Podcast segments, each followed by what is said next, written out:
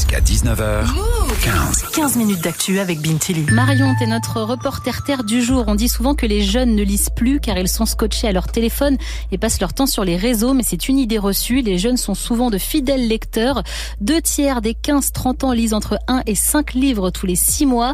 T'as pris ton micro-move pour découvrir ce qui leur plaît dans la lecture. Et je me suis baladée dans les rues parisiennes pour rencontrer Marie. Elle a 24 ans et pour elle, lecture rime avant tout avec détente. Je lis un petit peu, notamment l'été, sur la plage, les bouquins d'été. Beaucoup de Musso, assez classique. Et sinon, euh, vraiment, je vais au relais et je prends les premiers livres qui m'inspirent euh, à la gare euh, pour partir en vacances. Ça me permet de déconnecter sur autre chose. Et c'est vrai que quand la semaine, le week-end, on a moins de temps de se dire on va lire, alors que l'été, sur la terrasse, avec l'apéro, je trouve ça plus sympa. J'ai aussi croisé Quentin, 19 ans. Il sortait du métro, son livre à la main. Je lis principalement dans le métro, c'est là où j'ai le plus de temps finalement. Euh, Sinon après, euh, j'ai des études, j'ai du boulot, etc.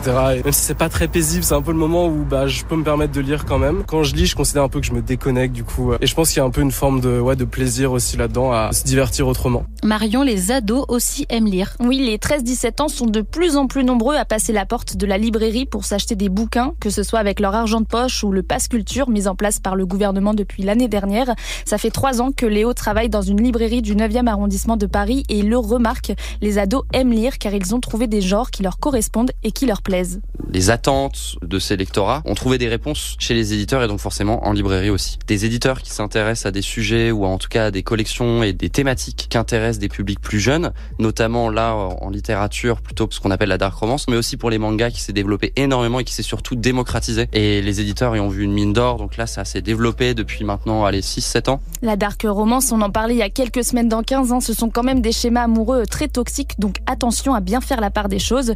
Même si les jeunes n'ont pas de livre à la main, ça ne veut pas dire qu'ils ne lisent pas, ils le font différemment. Certains préfèrent lire directement sur leur téléphone portable sur des plateformes spécialisées comme Booknode. Il y a énormément de lectures en ligne euh, pour ces publics euh, adolescents. Pour le roman, c'est des choses qu'on peut lire par chapitre, mais pour le manga, vous pouvez euh, vous lancer et lire 400 chapitres dans la journée. Enfin, il n'y a pas de limitation et il y a surtout une quantité, une diversité de choses disponibles qui est euh, vraiment sans fin. Et l'avantage de ces plateformes, c'est qu'elles sont gratuites. hein. Un livre peut parfois coûter assez cher et les jeunes, c'est un public qui n'a pas forcément beaucoup d'argent. Ce souci-là est toujours présent et c'est pour ça que les plateformes en ligne où il y a de la gratuité, c'est déjà une très bonne porte d'entrée vers la littérature. Sachant qu'en plus le prix du papier augmente, les mangas augmentent par exemple, passent de 6,95 à 7,20 Donc pour un tome, c'est peut-être pas grand-chose, mais quand on regarde une série qui fait 90 tomes, les, les gamins commencent à réfléchir à ce genre de, de logique. Marion, les jeunes lisent surtout des mangas, des romances, mais ils lisent aussi euh, les classiques de la littérature? Pour le collège et le lycée, oui, mais de même pas trop trop. Pourtant, lire des œuvres de Victor Hugo, Émile Zola ou Simone de Beauvoir, par exemple, c'est ce qui nous permet d'avoir une certaine culture générale, de comprendre certaines références, même si aujourd'hui certains auteurs sont contestés pour leurs propos racistes et sexistes.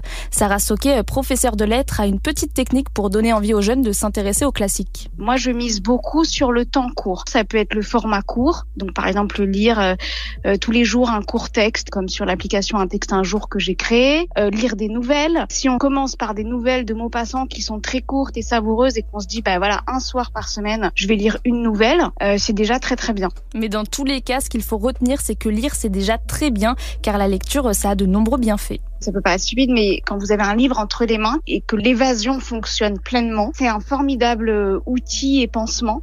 C'est-à-dire que ça vous évade, ça vous permet de voyager, de rêver. Et quand on est captivé par un livre, on peut ne pas voir les heures passer. Enfin, c'est un, réconfort extraordinaire. Et puis, euh, la lecture, ça développe euh, l'empathie, la compréhension de l'autre, euh, l'attention, pour être capable de se concentrer. D'ailleurs, avant de se quitter, elle m'a conseillé deux livres spécialement pour les jeunes. Je vous les donne aussi si ça vous intéresse.